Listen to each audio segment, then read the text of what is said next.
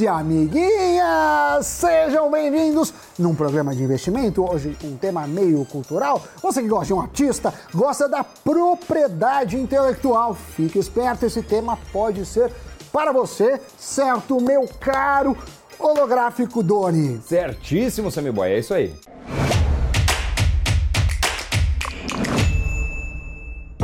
E hoje vamos falar de uma modalidade diferentona, como diria a minha avó, pra frentex, e que vem crescendo pouco a pouco no Brasil, mas está muito mais envolvida em outros países. Bom, a verdade é que esses são investimentos que estão fora do radar do mercado financeiro. E na maioria dos casos, eles não são oferecidos por bancos ou corretoras justamente por estarem descorrelacionados com esse mercado. Para ter uma ideia, dá para investir em vinhos raros, em carros antigos, em relógios de luxo, como os que você me gosta de usar, em obras de arte, em moedas raras, além de propriedade intelectual, o que inclui os royalties musicais.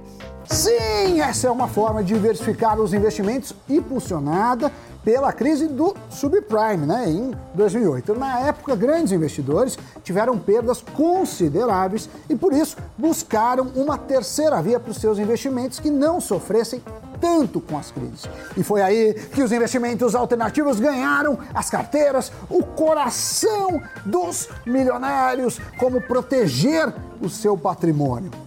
E como a história insiste em se repetir, foi justamente durante a pandemia que essa modalidade chamou a atenção dos investidores, mas dessa vez dos brasileiros. As plataformas de crowdfunding, são uma forma de financiamento coletivo, foram um dos meios encontrados. Aliás, foi assim que alguns artistas conseguiram lucrar e ter renda na pandemia. E se tratando de royalties musicais, dá para lucrar cada vez mais literalmente quando alguém aperta o play de uma determinada música do artista em que você investe. Essa é uma operação que é estruturada por meio de uma carteira de músicas que tanto podem ser de um único artista como de artistas variados. Quem investe tem direito a um percentual dos royalties recebidos sempre que aquela música tocar, seja em plataformas de streaming, em shows, em locais públicos ou via Spotify, Deezer, YouTube e semelhantes. No Brasil, quem deu o pontapé inicial nessa modalidade foi a Hertz Capital. A fintech foi fundada em 2017 por profissionais vindos do mercado financeiro e hoje é a maior da América Latina quando o assunto é investimento alternativo. Ela estrutura e distribui ativos alternativos, desde precatórios, recebíveis, imóveis e, nesse ano, royalties musicais. O modelo pega carona em experiências que existem em outros lugares do mundo, experiências internacionais, como a plataforma Royalties Exchange. Foi ela quem negociou 100% do catálogo do Bob Dylan no ano passado e arrecadou com isso cerca de 300 milhões de dólares. Se você é brasileiro e está interessado em participar dessa modalidade, tem a Fintech Hertz. Lá, o valor a ser desembolsado é de pelo menos 10 mil reais. Esse valor inicial serve para adquirir cédulas de crédito bancário vinculadas a esse tipo de direito. Do montante captado, parte é repassada ao artista, que cede para o investidor o direito de receber os royalties gerados por meio da execução ou reprodução das músicas por um período de 48 meses. Nesse tipo de investimento, o retorno acontece mensalmente e depende exclusivamente do número de reproduções da música durante o tempo em que o investidor detém os royalties. Basicamente, quanto mais for ouvida, maior será o valor. De acordo com a Hertz, a operação tem um retorno esperado de 19% ao ano. Para se ter uma ideia, ninguém menos que o banco Goldman Sachs prevê que até 2030 o mercado da música deve aumentar 111%, chegando a casa de 130 bilhões de dólares. Isso acaba sendo um bom indicativo do quanto o mercado ainda pode sim ser lucrativo. Mas a questão que fica, por se tratar de um modelo de negócio considerado uma novidade, pelo menos aqui no Brasil, as operações envolvendo direitos autorais ainda geram dúvidas. Atualmente, os recebíveis de royalties musicais ainda não são considerados como fundos de investimento. Além disso, o modelo não é regulado pela CVM. Assim, a autarquia não presta qualquer auxílio em caso de BO de prejuízo. Como todo tipo de investimento, também existem riscos. As obras investidas podem parar de fazer sucesso e, consequentemente, serem menos procuradas, menos reproduzidas, desvalorizando esses royalties. Fora isso, a pirataria também é um fator que afeta essa modalidade, uma vez que pode reduzir as receitas e trazer alterações nas taxas quando os royalties forem distribuídos. Então, esses são dois pontos importantes para a gente ter em mente. E além disso, outros pontos precisam ser levados em consideração, como por exemplo, se o cenário macro aqui no Brasil prejudicar a captação de recursos e investimentos para o meio.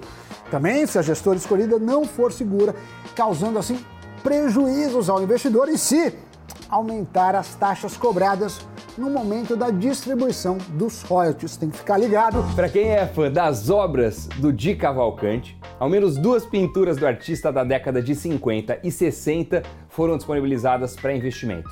Também pela plataforma que negocia os direitos musicais. A rentabilidade prevista é de 16% ao ano.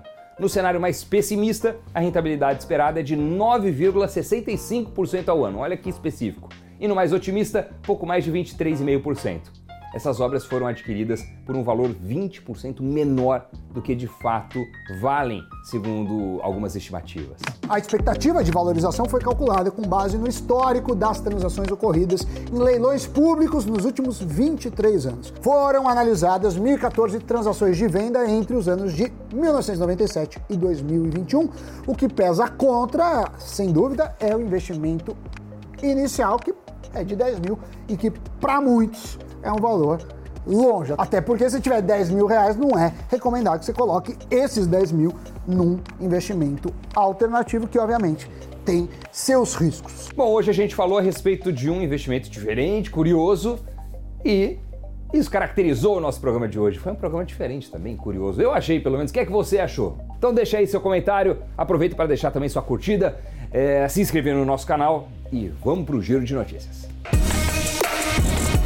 Após levantar 779 milhões de reais em seu follow-on, oferta de ações, a Pets pretende acelerar as aquisições. Foi por este motivo que o CEO da companhia, Sérgio Zimmermann, decidiu estruturar uma área de fusões e aquisições para buscar novas oportunidades de negócios. Recentemente, a Pets recrutou Aline Pena, ex-Arezo, para comandar a área de aquisições. E o Twitter decidiu comprar a rival do Slack, a plataforma Quill, para ampliar suas ferramentas de mensagens. A equipe da Quill vai ajudar o Twitter a desenvolver sua ferramenta de mensagens diretas e torná-la uma plataforma mais útil para as pessoas manterem conversas na rede social. E o ministro da Economia, Paulo Guedes, só recebe elogios do governo, pelo menos do presidente Bolsonaro, que afirmou em evento nesta terça-feira, dia 7, de que Guedes é a confiança do mercado. Guedes foi uma espécie de fiador da candidatura de Bolsonaro frente aos investidores nas eleições de 2018, embora perdeu o apoio de alguns segmentos do mercado diante da crise e dificuldade de aprovação das reformas. É hora de dizer adeus. Até o próximo programa. Valeu, pessoal. Tchau. Tchau, tchau, pessoal.